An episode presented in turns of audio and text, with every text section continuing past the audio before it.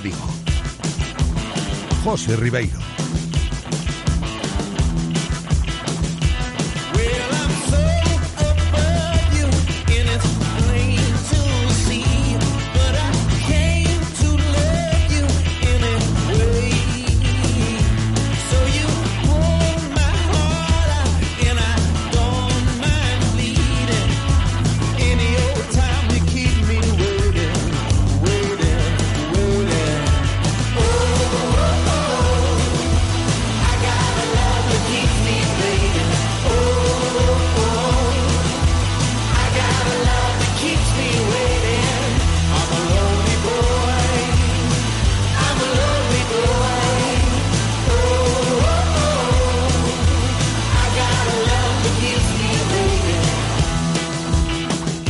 Saludos, ¿qué tal? Bienvenidos a Directo Marca Vigo. Es tiempo para la programación local, como siempre, en esta sintonía, a partir de la una. Es viernes 20 de agosto y vamos a encarar ya un nuevo fin de semana, como siempre aquí, contando con toda la actualidad del Celta y del deporte de Vigo y su comarca. Desde el 98.3 FM, desde la aplicación de Radio Marca Vigo y desde el enlace directo de la página web de Radio Marca Vigo. Hasta las 2 en punto de la tarde, que vamos a estar con vosotros en directo. En cuanto al tiempo, siempre el repaso rápido a la predicción meteorológica, pues cambio radical con respecto al día de ayer. Lo habréis notado, amaneció Vigo bajo un manto de niebla.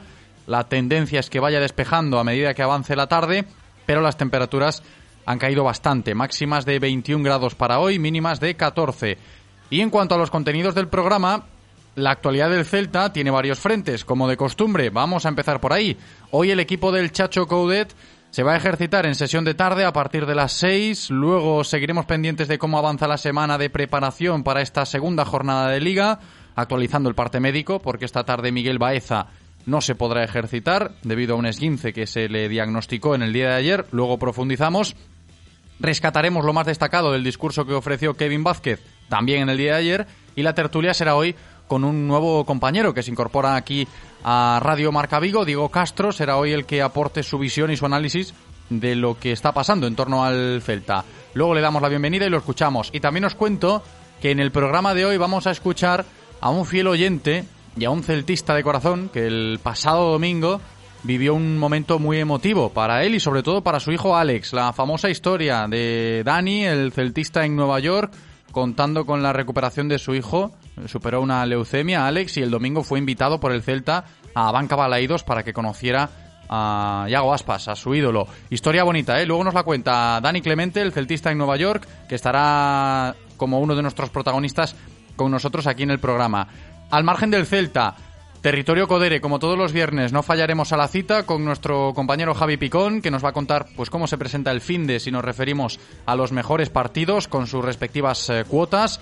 Y terminaremos con fútbol sala femenino para estar al tanto de cómo han empezado ya la pretemporada esta semana en el Benbrive, que va a seguir dirigiendo un curso más Roberto Carlos García Pitu. Va a estar con nosotros en la recta final del programa de hoy, hablando del Benbrive de futsal femenino. Y vosotros, si queréis participar en el programa, si queréis enviar vuestra opinión de cualquier tema que vayáis escuchando, lo que os apetezca, pues podéis hacerlo, ya lo sabéis, enviando notas de audio al WhatsApp de Radio Marca Vigo al 680 101 642 680 101 642 si nos enviáis notas de audio, aquí las escuchamos. Podéis participar a través de las redes sociales, en el Twitter sobre todo, que también os leemos ahí, arroba Radio Marca Vigo. Y os recuerdo, como de costumbre, el teléfono de contacto por si queréis llamarnos, por si queréis realizar cualquier consulta, que sepáis que la línea siempre está operativa. 986 43 6838 986 43 6838 Vamos a darle la bienvenida a nuestro técnico Eloy, preparado ya para afrontar este último programa de la semana. Yo solo espero que vosotros también lo estéis. Directo Marca Vigo. Comenzamos.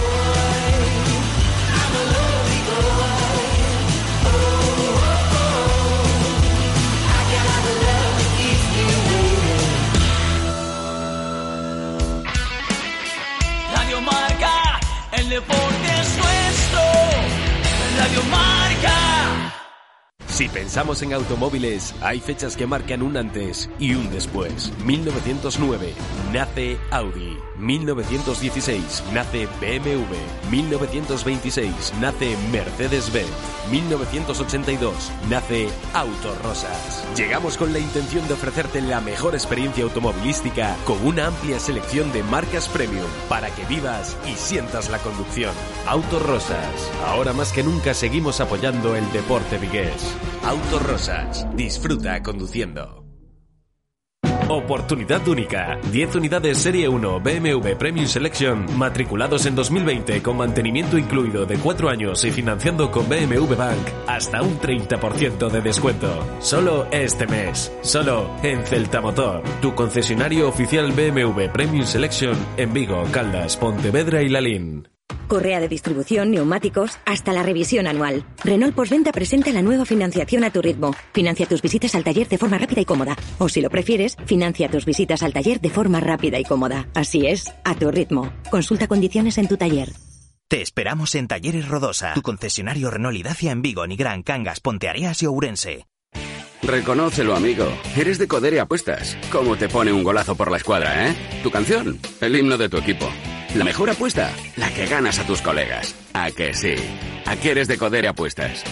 Ven a nuestros locales y vive todos los partidos, todos los deportes y todas las apuestas en Codere Apuestas. ¿Quién se apunta? Juega con responsabilidad, mayores de 18 años. Ven a nuestro espacio de apuestas Codere en Bingo Royal del Grupo Comar en Avenida García Barbón 3436. Descubre el Lexus UX híbrido autorrecargable por 29.900 euros.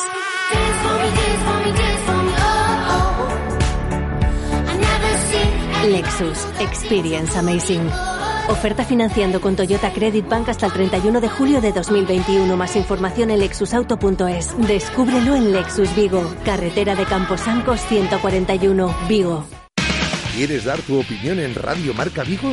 Envía tus notas de audio a nuestro WhatsApp 680-101-642. Participa con nosotros.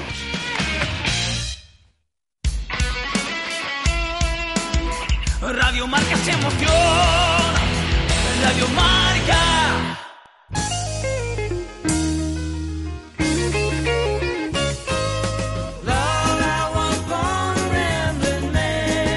Directo Marca Vigo. Trying to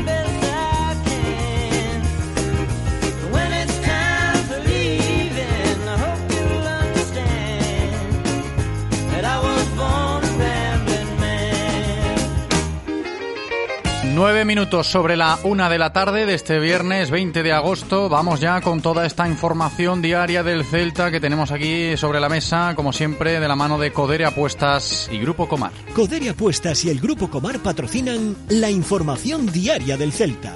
Antes de ir con lo deportivo, para los socios, ya podéis solicitar entrada para poder asistir al próximo partido en casa, el de la jornada 3 ante el Athletic Club de Bilbao.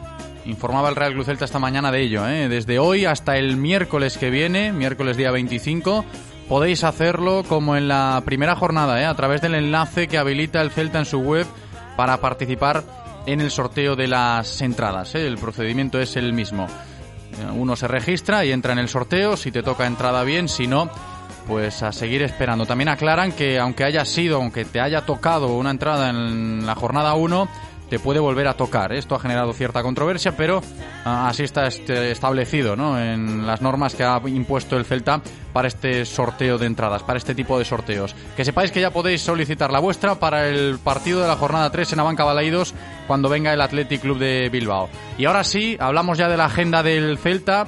está previsto que se ejercite en sesión de tarde. ¿eh? En este viernes 20 de agosto los futbolistas están citados en la Ciudad Deportiva Fauteza en torno a las 4 y media, 5 para comenzar a entrenar a las 6. Ha ido intercalando el Chacho esta semana, ¿eh? entrenamientos por las mañanas un par de días y por las tardes otros tantos, como es el caso de hoy. Y para hoy pues no se cuenta con Miguel Baeza. Lo apuntábamos en la introducción, es una de las noticias. Actualizamos parte médico. El mediocampista cordobés sufre un esguince en su tobillo izquierdo. El diagnóstico todavía no es claro. Está pendiente de evolución, pero puede ser un descarte ya casi seguro de cara a la convocatoria del partido del lunes ante Osasuna. Jornada 2, una jornada que empieza hoy, ya lo sabéis.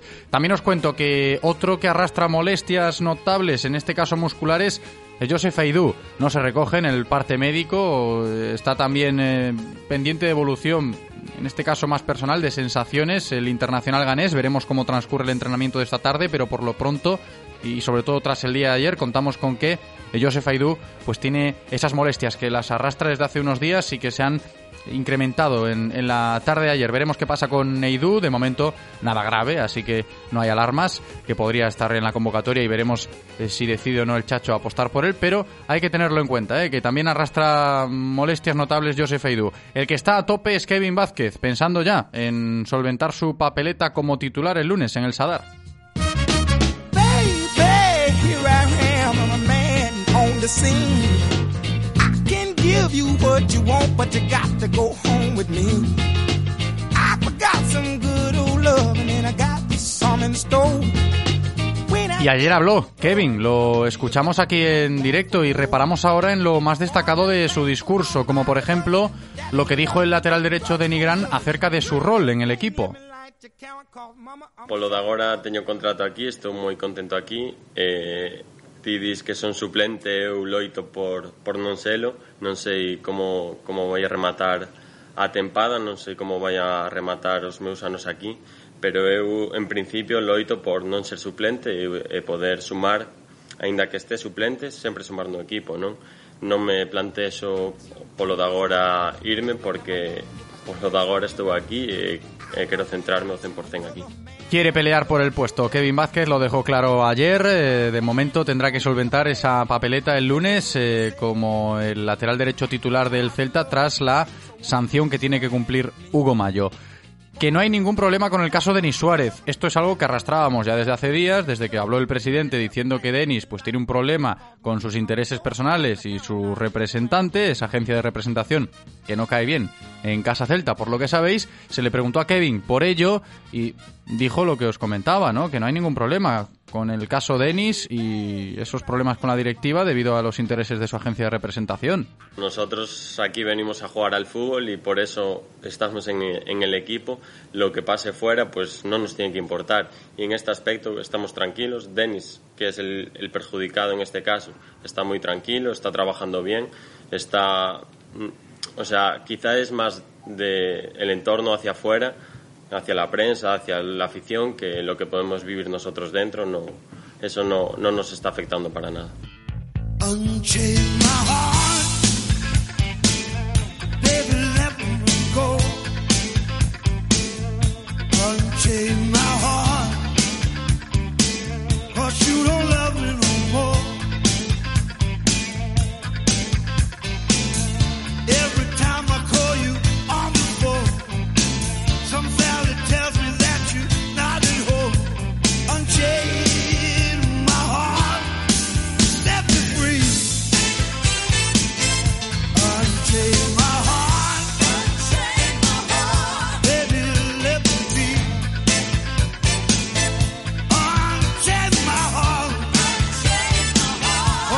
Enseguida estamos con Dani Clemente, con el celtista en Nueva York, para que nos cuente la bonita historia ¿eh? que hay detrás de lo que vivió su hijo el domingo pasado en Abanca Balaídos, su hijo Alex. Pero antes también recogemos un último punto informativo en el día de hoy, porque esta mañana la Real Federación Española de Fútbol ya hacía públicos los horarios de las primeras jornadas de lo que va a ser la nueva categoría, la primera federación. Ya no existe segunda B, ya estamos en modo primera federación, segunda federación, tercera federación. Pues bien, ya conocemos esos eh, horarios con sus fechas pertinentes eh, de cara a las primeras jornadas de la Primera Federación, en la cual está el Celta B. Lo sabéis. Y sabéis también, que lo decíamos hace unas semanas cuando salió el calendario, que la primera jornada de esta nueva categoría pues se enfrenta al Deportivo de La Coruña con el Celta B el domingo, día 29 de agosto. Y aquí va la noticia, el horario, nueve y media de la noche, mm, Depor Celta B en Navanca Riazor. Así que lo tenemos ya anotado y vamos ya, como decía, con Dani Clemente y, la historia de su hijo, ¿eh? de Alex, de seis añitos que superó una leucemia y el domingo pasado en Navanca Balaídos, en el contexto del partido contra el Atlético de Madrid, vivió un momento tremendamente especial y emotivo, tanto para él, para el pequeño Alex, como para su padre. Dani Clemente, celtista en Nueva York. ¿Qué tal? ¿Cómo estás? Hola, buenas tardes. Muy buenas, bienvenido. Lo he seguido por redes sociales, como la gran mayoría, ¿no? Y, y las caras lo decían todo, ¿no? Vaya momento. Pues sí, eh, no, eso, lo del tema de la, eh, la visita de, bueno, la, la, visita, la visita con Yago Aspas, eso no lo habíamos, no sabíamos que iba a ocurrir. Fue ahí de, de un- una, una buena, un, un buen regalito para, para el pequeño. Sí, porque a fin de cuentas lo que se ve, ¿no? Como colofón es ese encuentro, ¿no? De, de Alex con Iago, que entiendo que es su ídolo, ¿no, Dani?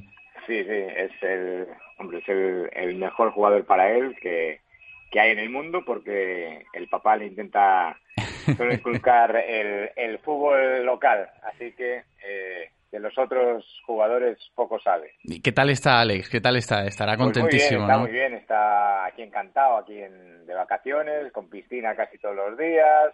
Eh, bueno, encantado y muy bien de salud, se ha recuperado muy bien eh, desde bueno un, año y medio de, de tratamiento intenso, pero bueno, ahora eh, los médicos nos, nos permitieron viajar porque ya estaba eh, casi todo eh, al 100%. Ujú. Y, y claro, pues qué mejor que venir a- aquí a, a Vigo y, y que vea a sus primos, bueno, a su prima, a su, al resto de su familia y, Claro. y pasárselo bien, claro. Claro, y ver el partido del Celta, que estuvisteis en la banca Baleidos. ¿Cómo fue todo el proceso, Dani, para que la gente también pueda conocer la historia desde el principio? Pues nada, el día que salió el tema del- de que el Celta jugaba contra el Atlético de Madrid, el Celta puso un tuit, en, eh, bueno, tuit de- poniendo que eh, venía el campeón a, a Vigo. Entonces yo simplemente puse uno diciendo, sí, pues habrá dos campeones entonces porque mi hijo también irá al partido. A partir de ahí se montó un, por redes sociales un, bueno, una, un- fue increíble. Sí, una especie era- de campaña. Esto pasa con las redes, ¿no? Cuando a Sí. la gente le interesa algo o se quiere involucrar en algo, pues eh, rápidamente se hace viral todo. Pues sí, se pues empezó ahí la gente a decir que saque de honor, que y ahí estuvimos así unos cuantos unos cuantos días con el tema ese y al llegar aquí eh, a Vigo pues volvió otra vez el, el, el furor de que tenía que ser Alex el que, el que se saque inicial el Celta eh, se contactó con nosotros, el Celta y la Fundación, por medio de, de- de la gente de la Fundación, eh, Ujú. Germán Arteta. Sí, se Y pusieron, nada, pues se pusieron directamente ya, Dani, en contacto contigo, ¿no? Entiendo. Sí, sí, se pusieron en contacto los dos, uno para el tema de, de- del saque del saque ese, que al final no pudo ser por temas de, de COVID y, y, y, bueno y otros y otros y, y el tema de los olímpicos. Claro, por que supuesto, estuvieron también. allí, ¿no? Los deportistas Claro. olímpicos a- a- se acumulaban las eh, gestiones, Exacto, ¿no? Para la muchas- fundación el domingo. Mucha, mucha gente eh, merecedora de ese, de ese saque de honor. Pero bueno, eh, ellos nos dijeron que, que el saque de honor no podía ser, pero se, eh, por medio de, de Julio Álvarez, eh, jefe de, de seguridad, que también se puso en contacto con, conmigo y, y nos hizo un tour de balaídos eh, personalizado y ahí es cuando donde pudimos, bueno, pudisteis ver en redes sociales que Alex hizo un pequeño saque de honor y, y se lo pasó en grande porque pudo estar jugando por el césped de Balaídos unos, estuvimos casi 10-15 minutos con la pelota y, y casi mejor que el saque de honor del día del partido porque Sí. hubiese sido solo un golpe. Así que estuvo dándole patadas, tiramos a, a puerta, eh, muy bien, se lo pasó, se lo pasó en grande, así que gracias al, al, al Celta por, por esta acción. Y el domingo, pues nada, nos invitaron a las, las entradas, yo hubiese entrado igualmente porque, porque soy eh, abonado antiguo, pero él estaba pendiente, entonces ellos dijeron que no había problema, que nos, nos daban invitaciones a, a él, a mí y a mi mujer también, a Silvia, y nada, pues fuimos los tres a Balaídos eh, eh, estuvimos en, en, en tribuna y en el descanso pues nos avisaron que fuésemos al palco. Allí el presidente nos hizo entrega, bueno, le hizo, nos hizo, no, le hizo entrega a Alex de una camiseta firmada por el, por el, por el equipo entero, por todos los jugadores, que ya, ya era, ya era, Alex ya estaba súper contento y yo también, por supuesto. Y nos dijeron que bueno, que después al final del partido que pasásemos por la puerta, por la puerta de, de- de jugadores y que, que nos iban a dar, a dar otra cosa. Entonces nada, pues bajamos hasta allí y estuvimos allí un rato. Y allí apareció que Yago, ¿no? Claro. hasta que allí apareció Yago.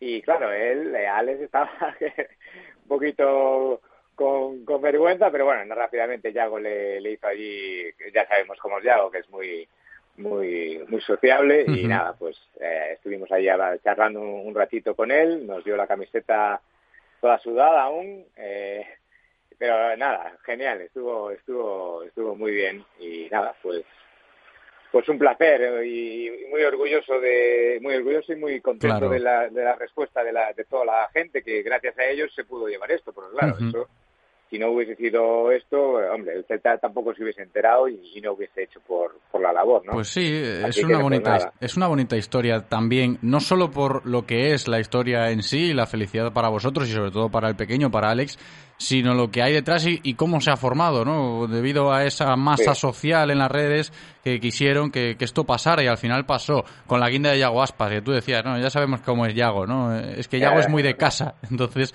pues es lo que, es lo que con tiene. la camiseta Sí, sí, sí. mojada, sudada y claro, dijo, bueno, lo siento que está toda sudada y yo, hombre, ¿cómo va a estar si acabas de correr aquí con un, con un jabato? Así que no te preocupes que ya la meto aquí en una, una bolsita. Eso sí, llegué a casa, la lavé, la sequé y ya me la puse para sacar una foto. Así que Claro, ya está, ya está la foto ahí publicada también. Eh, Y ya por último, Dani, eh, ¿qué visteis del partido en sí? Porque esa fue otra experiencia, ¿no? Al margen de todo esto, volver Pues al sí, estadio eh, y ver el partido. Eh, hombre, encantados. eh, allí, hombre, lo pasamos muy bien, me salvo el resultado. Puse en el penalti, puse un, hice un pequeño vídeo porque justo cuando pito el penalti, claro, sabíamos que iba a tirar Yago y en el tiempo que transcurrió entre el bar y esto, eh, pues eh, Alex lo veía que se estaba poniendo muy nervioso, porque claro, eh, iba a tirar el penalti y a ver si lo fallaba. Entonces, claro, yo estaba diciendo, porque lo vi súper, súper nervioso, no lo- nunca lo he visto tan nervioso como, como en ese momento, ni, ni cuando va a sacarse sangre al, al hospital, que tiene que ir, por desgracia, cada mes, tiene que ir a sacarse sangre. Oye, imaginaros lo que es sacarse sangre para un niño. Sí. Pues nada, va normal y tal, pero aquí estaba súper nervioso y bueno, yo yo por dentro decía, por favor, mételo, mételo, mételo. y al final cuando lo metió se puso súper contento y, y bueno, pues mira, fue una, un momento que, Sí, que, que queda ahí. claro. Lo que es el fútbol, ¿eh? Lo que es el fútbol. Qué bonito esto, Ya. qué bonito es las sensaciones, la emoción de un niño pequeño que tiene problemas, que ha superado una leucemia y fijaos, ¿eh? lo contento que está, lo nervioso, cómo lo vivió Alex. Y también antes de despedirnos quería apuntarte a ti personalmente, Dani, el tema de las obras, porque me consta que cada vez que vienes a Vigo eh, los sigues muy de cerca. Y el otro día, in situ, allí dentro del estadio, también estuviste haciendo un seguimiento exhaustivo, ¿no? De cómo está esa obra Pues- de marcador. Sí, claro, hombre. Eh, hay eh, dos eh, tuiteros, ahora no me acuerdo los el tweet en, en, Twitter y tal, pero bueno, uno se llama Alex y el otro, bueno, otro es Berto, Berto Celtista, creo que es, y siempre está, viven allí al lado del estadio, claro, siempre ponen fotos, y oye, para los que vivimos fuera es una, una manera de saber cómo va el tema de las obras. Entonces, claro, pues yo vengo a Vigo, pues por lo que menos que ir allí y quitarle un poco de trabajo mientras mientras están eh, mientras estoy aquí en la en la ciudad, ¿no? Así que bueno, muy bien, está, oye, están yendo lentas porque van lentas, pero bueno, ya sabemos que dentro de un año aproximadamente, pues la gente de marcador y, la gente podrá ir a una, una grada decente, que, que yo creo que va a quedar muy bien, porque oye, va a ser una grada nueva y con lo cual eh, iba a ser pegada a lo que es el, el terreno de juego, que, que yo he sido socio de marcador y, y ver el partido en marcador era verlo una vez en el marcador y después otra al llegar a casa ver las repeticiones de las jugadas y veías otro otro partido distinto así que miraba sí, dos sí, por sí. uno Sí, sí, eso, eh, eso también me pasaba a mí, ¿eh? Cuando, cuando era más pequeño iba a marcador y luego los resúmenes se veían de otra manera. Tenías que verlos, porque igual de algunas jugadas no te habías dado mucha cuenta. te, te durante- faltaban te sí. faltaban datos Sí, sí, y metros, ¿no? Metros de distancia visual, sobre todo. Ojalá, ojalá de aquí a un año estemos hablando de que la nueva grada de marcador ya es una realidad. De momento van las obras avanzando lentamente. Ayer, pues empezaron a tirar ya alguna cubierta exterior y, y, la gente hace seguimiento, lógicamente.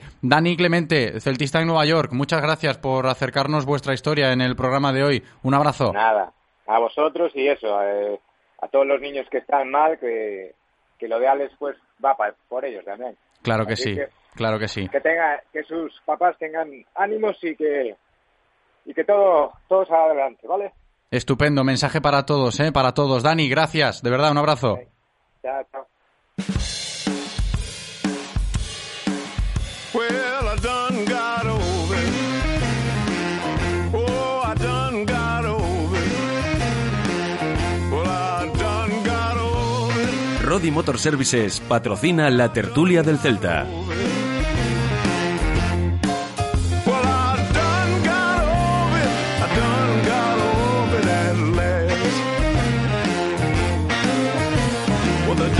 Tiempo para la tertulia, lo habéis escuchado, como siempre, que seguimos hablando del Celta, de la actualidad del equipo, que va a empezar un nuevo fin de semana, pero todavía tenemos que esperar unos días, porque claro, la jornada 2 empieza hoy, pero es que el Celta la cierra el lunes a las 10 de la noche, así que todavía hay cosas por comentar y seguro que muchas opiniones llegan. Como siempre en las tertulias, y, estas tertulias ya sabéis que tienen el respaldo de Rodi Motor Services, ¿eh? la nueva cadena de talleres especialistas en neumáticos y mantenimiento al mejor precio.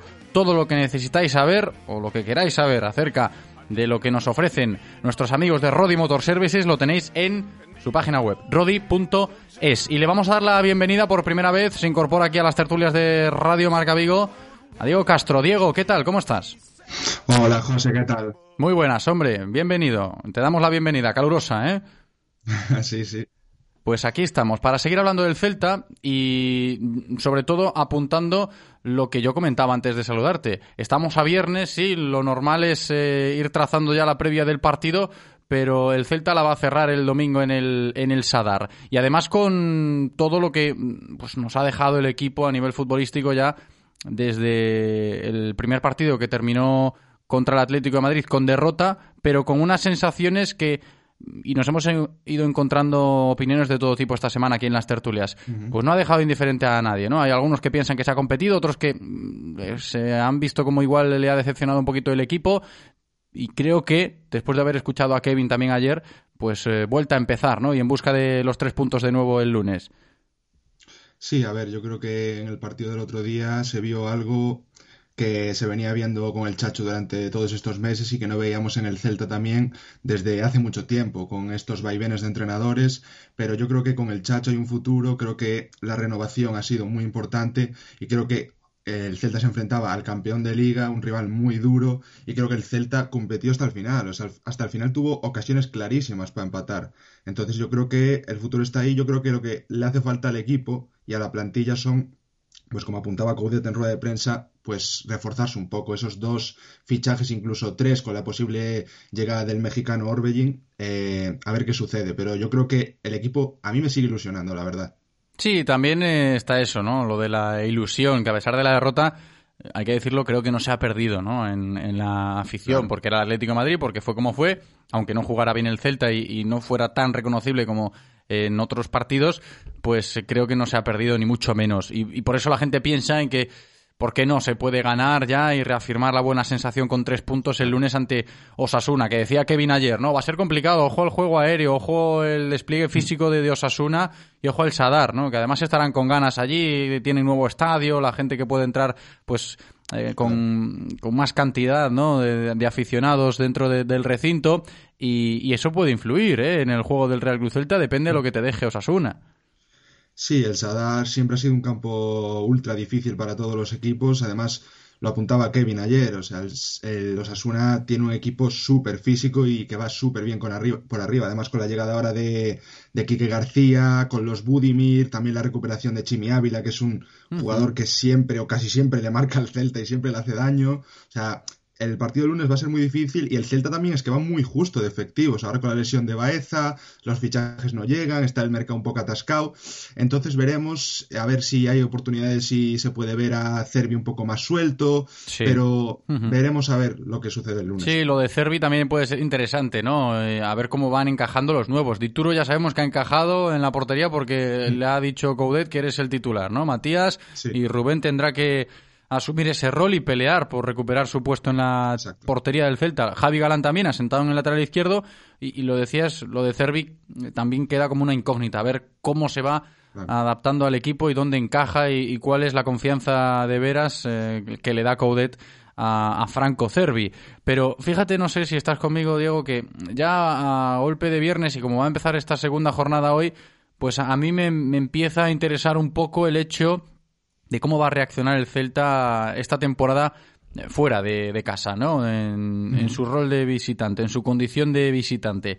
Ahí está la primera prueba, veremos, ¿no? Porque esto va a ser importante a lo largo del campeonato, cumplir fuera.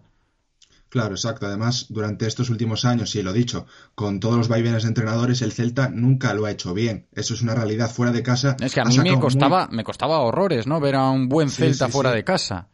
O sea, es que ha sacado prácticamente puntos nulos y con la llegada de Coudet esto ha cambiado. Puede ser que sea diferente con o sin público, lo veremos el lunes, pero el Celta con Coudet ha conseguido ganar en el Camp Nou, ha conseguido ganar en San Mamés, o sea, yo creo que el Celta ha cambiado fuera de casa y mucho, ha conseguido ganar en el campo de este Villarreal, campeón de la Europa League, o sea, yo creo que el Celta ha progresado y mucho en esta faceta. Lo que pasa que ahora con la vuelta del público en campos así complicados que te aprieten un poco, veremos a ver los nervios o el juego cómo, cómo transcurre del equipo. Que va a ser, yo digo, fundamental el tema este de la condición de visitante esta temporada, ¿no? Porque si hablamos de ilusión, hablamos de asentamiento de la idea de Coudet y demás, es fácil o relativamente fácil hacerlo en casa porque tienes eh, de primeras eh, ese rol de dominante, defiendes tus intereses en tu campo, con tu gente, etcétera, pero al Celta en las últimas temporadas, sobre todo antes de que llegara Coudet, eh, le costaba horrores ser competitivo fuera de casa. Y vamos a tener ya la primera prueba, ya con este equipo, yo entiendo que que está trabajado y ya sentado, ¿no, Diego? El tema de- del equipo de, de Coudet, que la temporada pasada era ya el equipo de Coudet, pero había llegado a mitad de curso, etcétera, etcétera. La historia puede cambiar, ¿no? El análisis puede cambiar.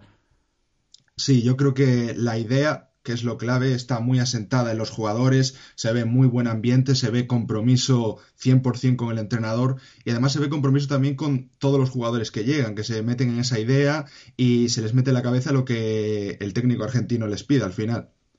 Antes hablabas de Miguel Baeza y yo, yo lo exponía en los primeros compases del programa de hoy como, lógicamente, una de las noticias del día porque el equipo va a entrenar por la tarde, Baeza no va a estar, ayer se le diagnosticó ese esguince de tobillo ¿no? en, en su tobillo izquierdo y seguramente sea baja, no es un esguince de gravedad, está pendiente de evolución, pero seguramente pueda ser baja para el partido de- del lunes.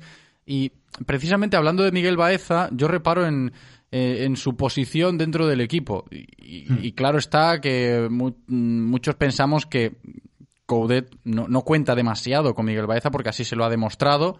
Y más ahora que, que lo ha cambiado para mí de posición, porque en pretemporada lo utilizó en, en el lateral izquierdo bastantes veces y ahí se puede interpretar, bueno, estaba probando posiciones, también colocó a Augusto en algún partido amistoso de lateral derecho, Hugo Mayo de central, pero en el primer partido de liga los primeros minutos de Baeza esta temporada también fueron allí en el carril izquierdo. Eso me descoloca un, un poco, ¿no? No sé si, si es que precisa de, de- de un sustituto de Javi Galán, que no hay en la plantilla, si va a ser Miguel Baeza, ahí para mí Miguel Baeza pues no tiene eh, jugo para, para sacarle y creo que está incómodo y si se lo pregunta seguramente eh, Sí. él te lo diga. En- siendo sincero, seguramente te diga eso. Otra cosa es que diga, no, yo quiero jugar y me da igual dónde me ponga el entrenador. Claro. Pero sí que descoloca un poco, ¿no? ¿Dónde está Miguel Baeza ahora mismo o eh, quién es Miguel Baeza ahora mismo en la plantilla del Celta?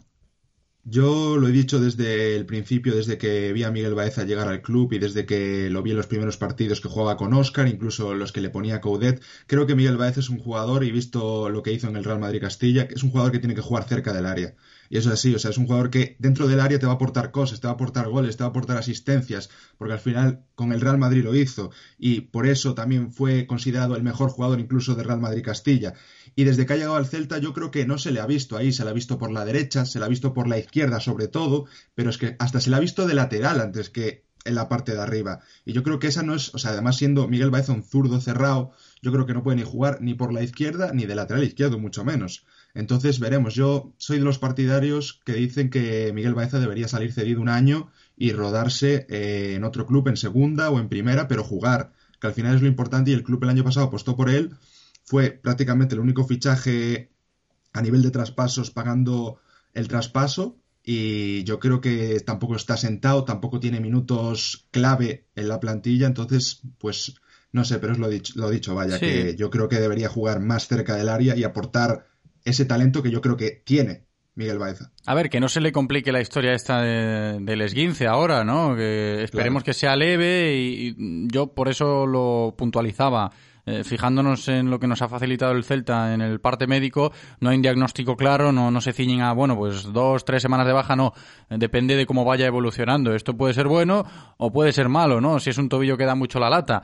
Pero si nos ponemos en las peores, esto no le viene nada bien al propio Miguel Baeza, lo de caer lesionado ya antes de, de afrontar la jornada 2 del campeonato, todavía con el mercado abierto, sí, pero es lo que tú decías, ¿no? Y yo creo que mucha gente lo puede pensar. Mm, Es difícil imaginarse a Miguel Baeza siendo el lateral izquierdo suplente del Celta porque no hay otro, ¿no? Y que Coudet diga, pues, como es un perfil zurdo que, pues, a mí me encaja, dirá Coudet, lo Claro, tengo ahí de, sí. de- de parche, entre comillas, ¿no? Y, y luego ves lo que también sería el perfil de Miguel Baeza natural y te encuentras con que por ahí puede jugar Cervi, porque por ahí puede jugar Denis, porque por ahí puede jugar Bryce, eh, Nolito cae mucho adentro, eh, Solari en este caso es un perfil de banda derecha, pero también esa zona de tres cuartos puede estar ocupada en un momento dado. En fin, que ahí tiene, tiene varios problemas, ¿no? El cordobés. Sí, totalmente. Y además, es que yo creo que la posición clave en el esquema del Celta para Baeza sería al lado de Aspas o al lado de Santimina, o sea, actuar como un falso delantero en este esquema. Y ese es el problema, que este esquema a él tampoco le viene bien. Algo que le, bien- le vendría bien a Baeza sería un 4-2-3-1 con un media punta y estar cerca del delantero. Yo creo que esa es la clave para él y yo creo que es donde él se puede sentir más cómodo. Ahora él, pues claro, dirá, yo quiero jugar, está claro, pero yo creo que apostar por jugar de lateral izquierdo no es la solución. Sí, yo opino un poco igual y creo que es otro de los debates que está abiertos en esta plantilla, aún sin cerrar, que maneja Eduardo el Chacho Gudet, porque no nos olvidamos de esto, ¿eh, Diego, que el mercado sigue abierto, faltan 12 días para que se cierre y, y sabemos lo que hay, lo venimos comentando desde hace ya varias semanas. Eh, Okai todavía no termina de cerrar su salida a pesar de que las ofertas que, que le han llegado y las está estudiando meditadamente, lo explicó bien Carlos Mourinho en su día, que no pone ningún problema a Okai, se lo toma con calma, transmite todo lo que le llega y, y se lo quiere pensar bien para salir del Celta, porque también lo reconoció Eduardo Coudet, hasta que se cierre el mercado no va a contar Okai. Si una vez cerrado el mercado pues no salió nada y el turco se tiene que quedar, se estudiará la opción de, de reincorporarlo a la dinámica del grupo, ¿no? Y, y que Coudet empiece a contar con él. Pero la situación es la que es. Lo de Emre Mor también lo sabemos, que pues eh, sigue a vueltas la historia y Emre eh, sigue encerrado en el gimnasio, entrenando solo, sin ficha, lógicamente, etcétera, etcétera, y, nadie le quiere. Y luego está lo de los dos fichajes, ¿no? Que, que sigue trabajando el Celta en esto del delantero, del central. Precisamente hablando de central, y a eso voy, ¿no, Diego? Con vistas a esta jornada 2, Hablábamos eh, de que fue quizás una sorpresa lo de Néstor Araujo, porque no tuvo demasiados minutos en pretemporada. Eh, no, minutos cero. No tuvo demasiado rodaje en pretemporada, porque pocos entrenamientos eh, tuvo el mexicano. Fue titular en el primer partido de liga, sentó a Josef Aidú. Nos decían, ¿no? En la tarde de ayer, y por lo que pudimos comprobar, hablando con, con gente de- del equipo, que arrastra molestias el ganés puede ser uno de los motivos. Veremos qué pasa, porque también se habló mucho de, de la defensa después del primer partido de liga, ¿no? Sí, a ver, a mí personalmente me pareció muy extraño que sin un solo partido de pretemporada de Néstor Araujo fuera titular.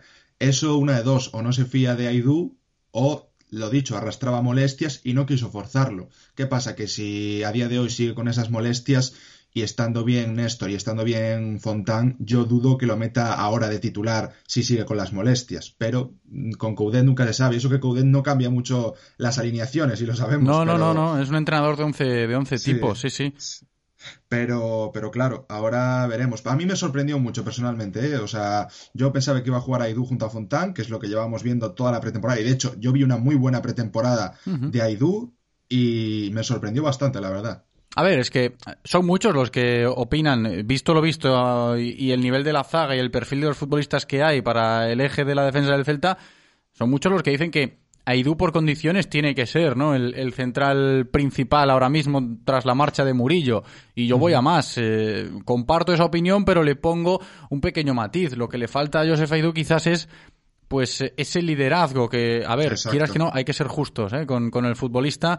Para ser líder en una defensa tienes que tener esa jerarquía, el idioma es importante, lo de mandar, lo de entenderte bien con tus compañeros. Y Josef Aidú todavía no está del todo adaptado a lo que es pues eh, el idioma, la comunicación, etcétera, etcétera. Y esto, para ser un líder de una defensa, pues es un hándicap, ¿eh? yo lo veo así. Mm, Sí, lo has dicho tú, José. O sea, al final a Aidú le falta lo que tiene que tener un central para ser líder, jerarquía. Porque talento yo creo que tiene y tiene cosas que pulir y yo creo que este debería ser su año de explosión como defensa en el Celta. Pero yo creo que necesita al lado a alguien más que no sea Fontán. Yo creo que Fontán y Aidú no se complementan por el mero hecho de decir que son dos defensas de características parecidas en cuanto a lo mental. Sí, claro. defensas que ¿Quién manda en ellos, no? ¿Quién tira de ellos? Exacto, exacto. Son defensas que necesitan a alguien que les diga, pues tú ven aquí, tú bascula, tú muévete, tú marcas y yo quedo libre. O sea, son conceptos defensivos que uno le aplica al otro y que en el Celta ahora mismo no hay ese perfil de central como si era Jason Murillo. Sí, el año pasado era Murillo y por eso yo lamenté mucho el, el tema de que Jason Murillo no, no siguiera ¿no? en el Real Cruz Celta. A, a nivel de, de opinión personal, digo, bueno, puede tener sus errores groseros Murillo, pero ahora le falta eso y, y parece que le toca ¿no? a Néstor Araujo ser e- ese defensa Claro. central con jerarquía. Que, que, visto lo visto, pues igual no es del todo su perfil o, o no tiene del todo trabajado ese rol Néstor. Y entonces puede aparecer ahí una laguna. Claro, yo creo que a Néstor le pasa un poco incluso lo mismo. Yo creo que el Celta mentalmente con balances defensivos y con características defensivas tiene a tres centrales que son exactamente iguales. Como comentábamos con Fontán y con Aidú, son defensas los tres que necesitan a alguien al lado que les dirija. Y eso Murillo lo hacía de maravilla, fuera de lo que decías tú, que tenga errores puntuales. El año pasado tuvo bastantes errores, pero también hizo muy buenos partidos, y eso hay que decirlo. Y al final lo que te da Murillo mentalmente a los demás defensas y al equipo, como líder también del equipo en general, pues no te lo dan estos tres y mucho menos te lo va a dar un Carlos Domínguez.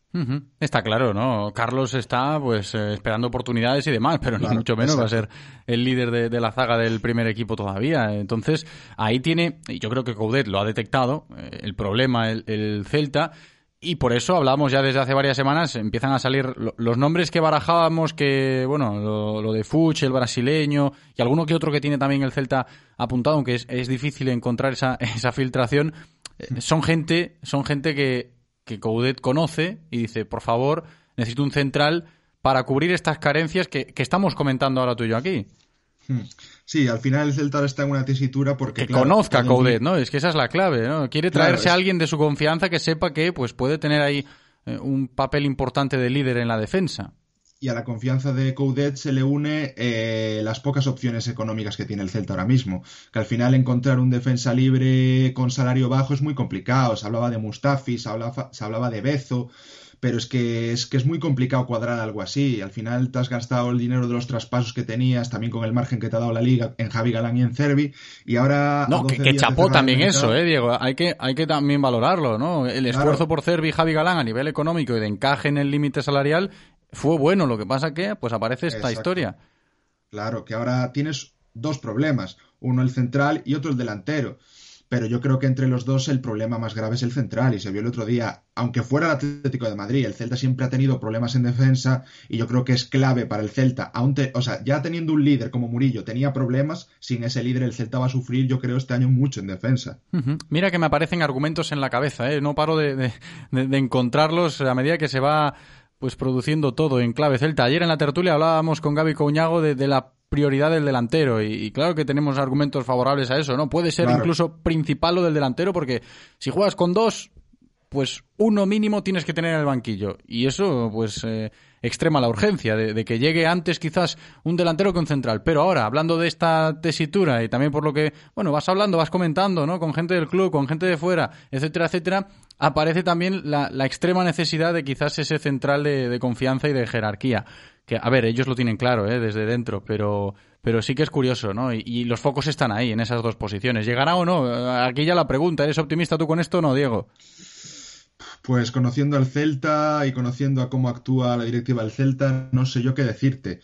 Pero yo creo que entre ambas posiciones, yo creo que una es una posición suplente y otra es una posición titular. Entonces yo creo que ahí no debería haber dudas de que el central debería ser lo primero. En la delantera puede jugar Bryce, puede jugar Nolito, incluso Cervi, hasta Alfon. Pero es que en, el, en la posición central el Celta no tiene a nadie y no solo que no tenga a nadie, salvo la opción de Carlos, que lo que jugó lo hizo muy bien, sino que necesita un líder y el Celta no lo tiene en defensa. Sí, mm, pues eh, en esas estamos, ¿no? Hablando de las necesidades del Real Club Celta en la víspera de esta jornada 2. Lo vamos a recordar, ¿eh? No os olvidéis eh, que el Celta juega el lunes a las 10 de la noche para cerrar esta segunda jornada del campeonato doméstico, Liga Santander 21-22 ante Osasuna en el Sadar. El lunes ya hacemos aquí la previa más detallada con nuestro compañero Manu Obama desde Navarra diciéndonos cómo está el cuadro rojillo, eh, Yago Tallón y sus pronósticos. En fin, el lunes será día de previa y día de partido del Celta. Eh, Diego Castro, gracias eh, por eh, las aportaciones, por haber participado. Seguiremos en contacto y hasta la próxima. Un abrazo, Diego. Gracias a ti, José, un placer. Hasta luego. Hay algún taller mecánico experto en neumáticos e mantemento a bo prezo? Habelos hailos. Atopei Rodi Motor Services, onde atoparás servizos de calidade ao mellor prezo. Con Rodi Motor Services, los mejores expertos muy cerca de ti y al mejor precio, a velos ailos. Infórmate de nuestras promociones en rodi.es. Rodi Motor Services. Motor de confianza. Radio Marca, el deporte es nuestro. Radio Marca. Reconócelo, amigo. Eres de Codere Apuestas. ¿Cómo te pone un golazo por la escuadra, eh? Tu canción, el himno de tu equipo. La mejor apuesta, la que ganas a tus colegas. ¿A que sí? ¿A qué eres de Codere Apuestas? Ven a nuestros locales y vive todos los partidos, todos los deportes y todas las apuestas en Codere Apuestas. ¿Quién se apunta? Juega con responsabilidad, mayores de 18 años. Ven a nuestro espacio de apuestas Codere en Bingo Royal del Grupo Comar en Avenida García Barbón 3436. Y va a ganar, va a ganar. Medalla de oro para el Ford Puma desde 17.990 euros. Va a ser plata, va a ser plata. Plata para el Ford Focus desde 19.500 euros y bronce para el Ford Kuga desde 29.900 euros. Súbete a nuestro podium de unidades limitadas solo este mes y sujeto a financiación en Galmotor, tu concesionario Ford en Vigo, Caldas, Pontevedra y Lalín. Descubre el Lexus UX híbrido autorrecargable por 29.900 euros.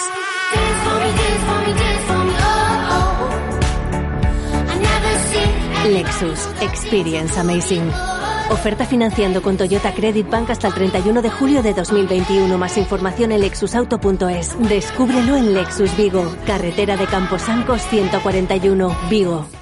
Correa de distribución, neumáticos, hasta la revisión anual. Renault Postventa presenta la nueva financiación a tu ritmo. Financia tus visitas al taller de forma rápida y cómoda. O si lo prefieres, financia tus visitas al taller de forma rápida y cómoda. Así es, a tu ritmo. Consulta condiciones en tu taller. Te esperamos en Talleres Rodosa, tu concesionario Renault y Dacia en Vigo, Nigrán, Cangas, Ponteareas y Ourense. En Radio Marca Vigo os escuchamos. Vosotros hacéis la radio con nosotros. Participa llamando al 986 43 68 38 o 986 43 66 93.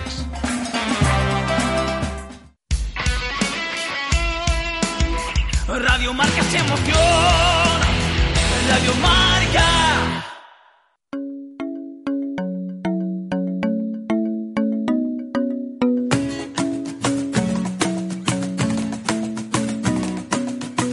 Isn't the best place to find a lover, so the bar is where I go. Me and my friends at the table doing shots, drinking fast, and then we talk slow. You come over and start up a conversation with just me, and trust me, I'll give it a chance. Yeah, take my hand, stop moving the man on the jukebox, and then we start to dance, and I'm singing like, Girl, you know I want your love, your love was Que seguimos avanzando en este directo Marca Vigo de viernes 20 de agosto. Estamos ya inmersos en una nueva entrega de Territorio Codere, como todos los viernes, aquí antes de cada fin de semana. Tenemos que conocer cuáles son los mejores partidos y sus respectivas cuotas. Nos lo cuenta nuestro representante de Codere Apuestas y Grupo Comar, Javi Picón. Javi, ¿qué tal? Hola, muy buenas, ¿qué tal? Muy buenas, hombre, ¿cómo estamos? ¿Qué tal la semana? Pues muy bien, y adem- y además como tenemos fútbol sin parar, pues mucho mejor para los que somos futboleros. Sí, ya nos lo decías la semana anterior con el tema este de que empezó la liga y demás, aunque estemos en el Ecuador del mes de agosto, ya entrando en la recta final, pero bueno, que ya empezó la liga, el calcho también está aquí ya a la vuelta de la esquina, ya está todo en marcha, todo en funcionamiento y por eso creo que nos queda otra combinada chula, ¿no? Para este fin de.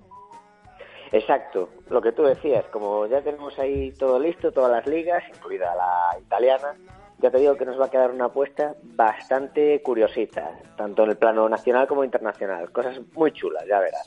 Pues oye, encantado, ¿eh? como siempre, de, de escucharte, de saber lo que tenemos por delante para estos próximos días y que vosotros también lo tengáis en cuenta. El menú futbolístico, por si os interesa algún partido de los buenos que hay este fin de, y luego lo que podemos ganar, ¿no? Con, con Coderia Apuestas y Grupo Comar. Vamos con la combinada de hoy, Javi, venga. Venga, vamos a empezar con el Osasuna Celta. Ahí vamos a marcar que el Celta gana alguna de las dos partes. Nos lo están pagando casi a dos euros. Y aunque no descarto la victoria, que me parece también que tiene una cuota espectacular, a 2,80, nos vamos a cubrir un poquito, con que gana alguna de las dos partes. Vale.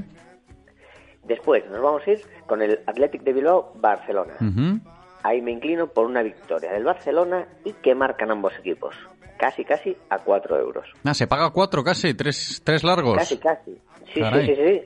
Esa victoria del Barça, que debe ser que aún lo de Messi no lo ven claro, Bueno. pero vamos, una teoría buena imagen y esa cuota hay que aprovecharla. Pues sí, pues sí, llamativo cuanto menos. Esto del Barça, lo apuntamos, seguimos.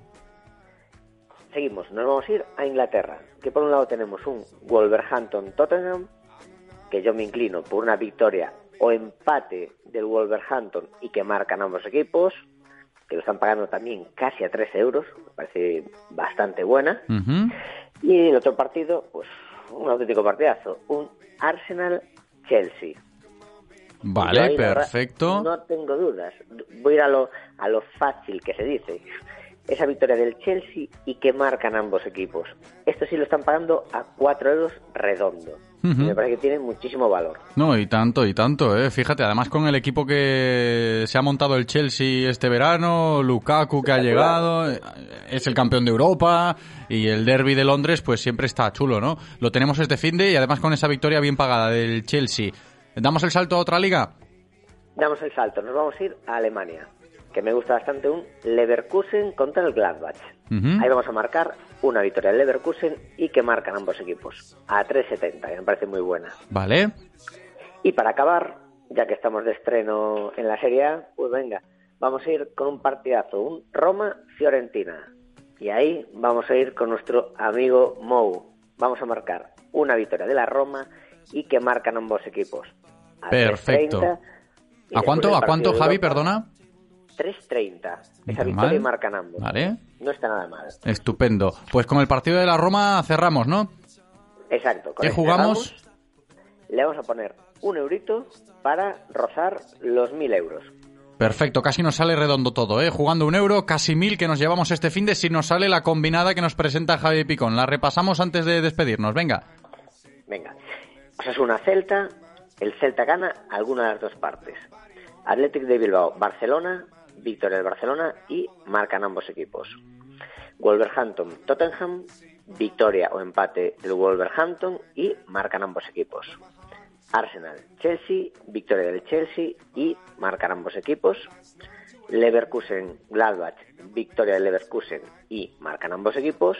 Y por último, Roma, Fiorentina, victoria de la Roma y marcan ambos equipos.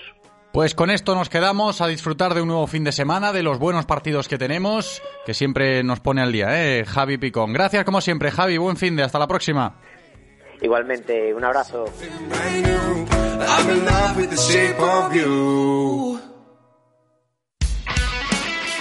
Radio Marca, el deporte es nuestro. Radio Marca.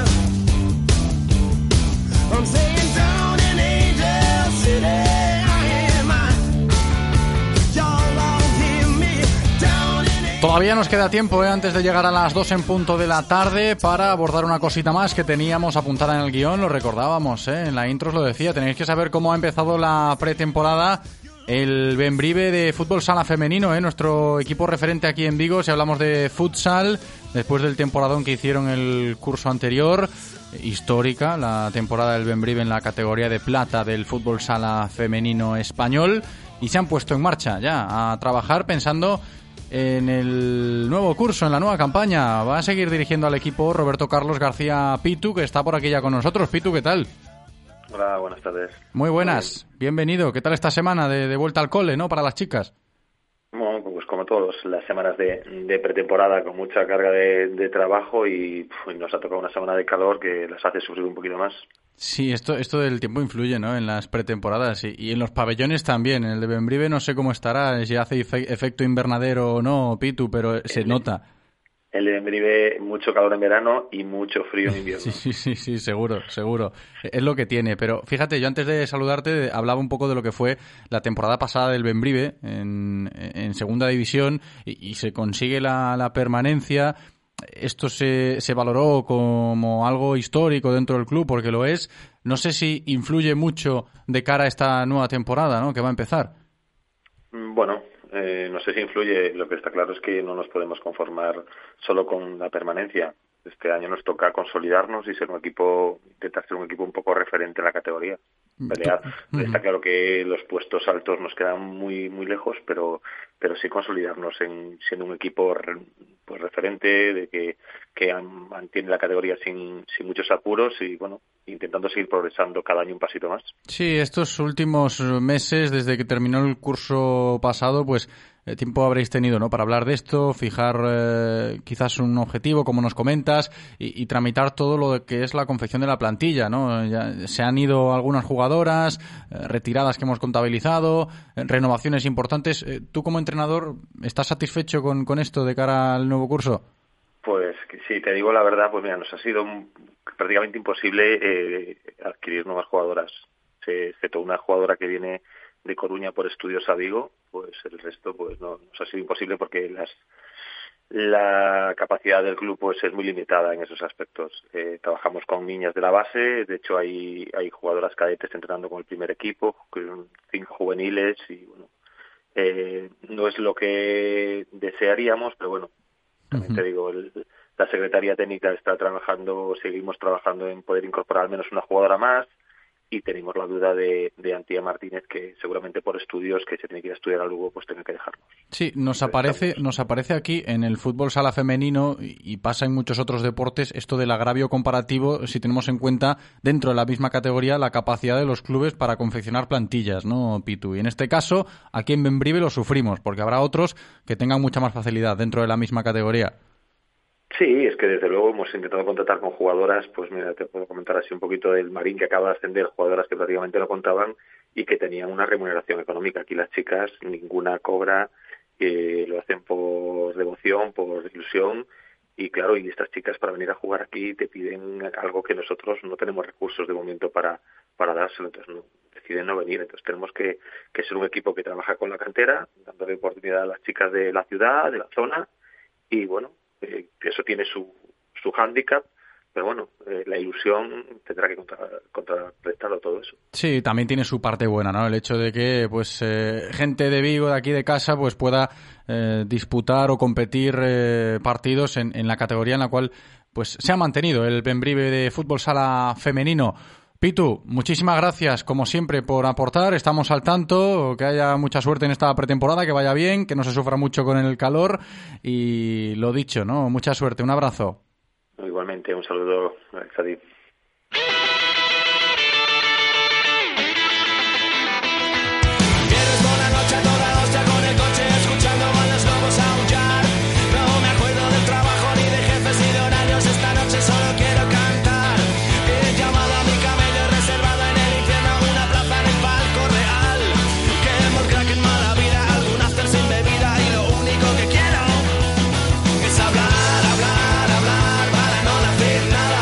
Menos de un minuto ya para llegar a las 2 en punto de la tarde. Vamos a despedirnos, vamos a cerrar el directo Marca Vigo de hoy, dándole las gracias a Eloy por haber cumplido en la técnica como siempre.